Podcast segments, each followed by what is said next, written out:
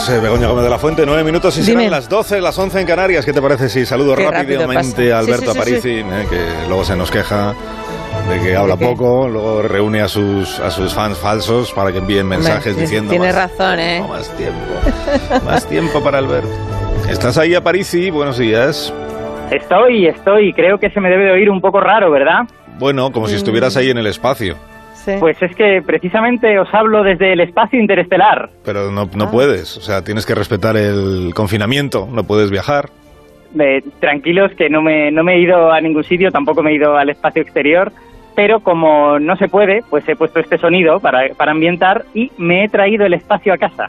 Alá. Ah. Pero qué casa tienes tú, o sea, qué tamaño Muy de salón, Claro. te cabe el espacio en el salón.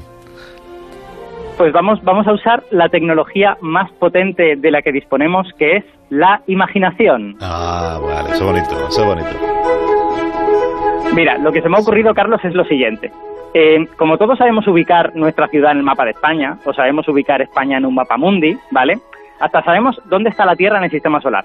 Pero, ¿y todo lo demás qué? No, ¿Dónde está el Sol dentro de la Vía Láctea? ¿O cómo de lejos están las estrellas? Todo eso no lo tenemos tan claro. Así que hoy lo que vamos a hacer es traer un mapa del universo al salón de casa y pedimos, de hecho, a nuestros oyentes más jóvenes que ayuden a sus padres con esto, porque sabemos que a los adultos se les oxida un poquito esto de imaginar cosas. Guau, qué guay. Puedo hacerlo yo también, aunque no tenga oyente joven aquí justamente encima de mí. O sea, encima, Puede. al lado. Quiero decir. ¿Pero ¿Qué has, qué has hecho con los niños? Pues están, están, no sé, recogidos porque hoy es fiesta ya para ellos. No sé Ah. dónde están, la verdad. Estarán No de- estaba a ver ubicados. si están de botellón en, en la, Sí. sal- en la salita de estar. en el pasillo. Pues Begoña, además, hoy lo tienes fácil porque vamos a Sí. empezar con un mapa sencillito, un mapa fácil, ¿vale? Ah, que es vale. nuestro barrio dentro de la Vía Láctea, o sea, las estrellas más cercanas al Sol. Quiero que nuestros oyentes respiren hondo Mm. y que coloquen mentalmente el Sol en el centro de su salón, flotando en el aire, a Bien. cosa de metro y medio del suelo, si acaso. Eh, Sí. Carlos, tú como no estás en el salón, pues lo imaginas en medio del estudio y ya está. Vale, vale, vale, Vale. Y la estrella que está más cerca es Alfa Centauri, ¿o no? Muy bien, Ah, efectivamente, Sol. sí, señor. Ajá. Bueno, pues esa estrella la podemos colocar ya, es la primera, la vamos a colocar justo debajo del Sol a metro y medio. O sea, casi el casi tocando el suelo. Vale. Ajá. Pues tampoco Vale. está tan lejos entonces, ¿no? Bueno, eh, es que esto de lejos cerca depende de cómo lo veas. O sea, yo, yo he elegido una escala en la que nos quepan unas cuantas estrellas dentro del salón. Pero ¿sabes cómo de grande sería el sistema solar en esta escala? Con Mm. Alfa Centauri a metro y medio. Pues pequeño, pequeño del tamaño, de lo que es un tamaño pequeño, digamos. como- Aceitunilla. de aceitunilla. por ejemplo, sí, de una Claro. aceituna, vale, sí. Pues, pues, pues no. En la escala del salón, nuestro sistema solar mediría menos de un milímetro. Y de hecho, la órbita de Neptuno nos cabría dentro de una motita de polvo. A cambio, claro, pues tenemos esto que podemos ver la estrella más cercana a metro y medio. Ahora ya tenéis más o menos una, una escala de cómo va todo esto. Sí, sí, más o menos. Bueno, ¿y qué más tenemos en nuestro mapa estelar de salón entonces?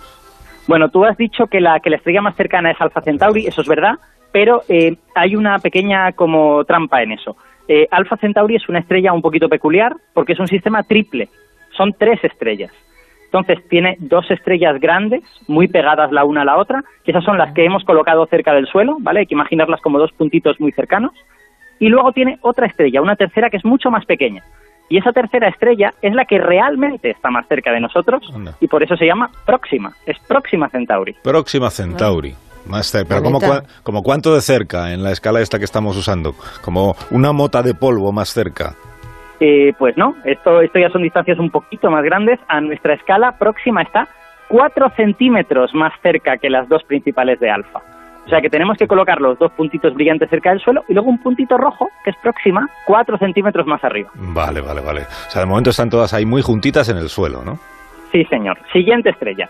Eh, según miramos al Sol, a nuestra izquierda, más o menos a la misma altura, pero a dos metros de distancia, ya está un poquito más lejos, a mí de hecho me pilla junto a la tele, eh, tenemos a la estrella de Barnard, que es otra estrella roja y muy pequeñita. Pues esta no me suena de nada, ¿eh? Pues fíjate, es una estrella, para, para los aficionados a la astronomía es una estrella famosa, porque es la que más rápido se mueve en el cielo de todas las estrellas. La- las estrellas se mueven, todas se mueven. De hecho, es muy bonito ver cómo la colocación de las estrellas que daban los astrónomos griegos y egipcios es un poquito diferente a la que vemos hoy en día, porque han pasado miles de años, pero las distancias son tan grandes que hace falta pues ese tiempo, ¿no? Ese tiempo enorme.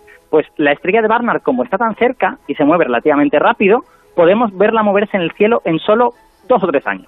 Vale, o sea que me la puedo imaginar moviéndose. Es que me la estoy imaginando ya. Pero, ah, pero, pero me, la- me tienes que decir cómo de rápido se mueve en, en la escala de salón que estamos utilizando. Pues eh, yo siento desilusionarte, me había gustado eh, Ah. tu, tu emoción, pero es que eh, en nuestra escala de salón tardaría un siglo en moverse un milímetro. Ah, entonces, claro, como que no se aprecia. Uf. no se aprecia, Pues me- efectivamente. pues menos mal que es la más rápida, decías, ¿no? Es que las distancias son muy grandes. Vamos, vamos a por la siguiente, que esta sí que te la conoces. La siguiente es una estrella famosa, que es Sirio, la estrella más brillante del cielo. Sí, que de esta hablamos el año pasado, yo creo, en el programa, ¿no? Efectivamente, es la estrella más brillante del cielo, no porque ella sea muy brillante, sino porque la tenemos muy cerca. En el mapa de nuestro salón estaría a dos metros y medio a la derecha del Sol y un metro por debajo. O sea, la estrella de Barnard a la izquierda y Sirio dos metros y medio y un, met- y un metro por debajo. A me pilla pues donde el sofá, más o menos. Vale, o sea que me quieres decir que las estrellas más cercanas dan para poner eh, tres un poco por debajo, una sería la izquierda que no se mueve y, y una a la derecha. Está, eh, a ver, bastante vacío el, el mapa este de las estrellas, ¿no? No le puedes poner más cosas. Bueno, eh, reconozco que me he dejado tres para no alargar, Ah, pero eh, es verdad que, que sí que está muy vacío. Eh, pero es que me he querido ir a una escala en la que el sistema solar todavía fuese visible, aunque fuese una motita de polvo. En realidad, lo que aprendemos de este mapa es que tenemos una medida muy precisa de lo tremendamente vacío que está el espacio y de lo lejos que están las estrellas, ¿no? Ya, sí, no sé, todo eso está muy bien, pero lo que los oyentes quieren es ver cosas, o sea, no ver el vacío. Les hemos dicho, vamos a hacer un mapa estelar en el salón de su casa y lo que ven es pues lo que ya había en el salón de su casa. O sea, seguro que hay cosas interesantes que podríamos colocar en ese mapa, ¿no? Pues no sé, a ver, eh, proponme alguna cosa que podemos tratar de colocar. Pues, por ejemplo, eh, cerca del Sol, ¿no tenemos algo así, una, una, nebulosa de colores bonitos o algo que pudiéramos poner ahí más, más lucido?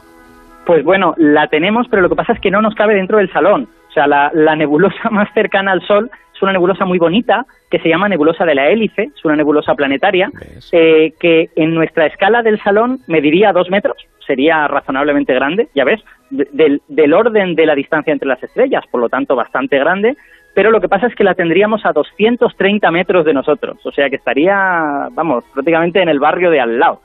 Eh, ahora, eso sí, eh, lo que podríamos es tratar de imaginarnos la burbuja en la que está metido el Sol, ¿vale? El Sol está re- recorriendo una parte de la galaxia que se llama la burbuja local, que está más vacía que el resto de la galaxia, porque supernovas que ocurrieron en esa burbuja la han vaciado, ¿no? Han como quitado el, el material que había ahí. Esa burbuja mide 100 metros de diámetro, o sea que es más o menos del tamaño de un edificio, un edificio muy grande, digamos. O sea que hay que imaginar como que estamos atravesando un espacio gigantesco, el sol está pasando a través de él y en un momento dado pues saldrá de esa burbuja también.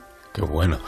Qué bueno. Si algún oyente está imaginando y es capaz de, de fotografiar su propia imaginación en el salón de su casa, cómo quedaría ahí el sol en el medio, las estrellas y todo lo demás, que nos haga llegar cuanto antes ese documento gráfico. Tengo que despedirte, Alberto Aparici, porque están a punto de llegar las noticias. Te deseo un buen fin de semana y hasta la Pues semana que viene. igualmente para ti y hasta la semana que viene. Adiós, adiós, adiós. Mira, mira qué bonitas son.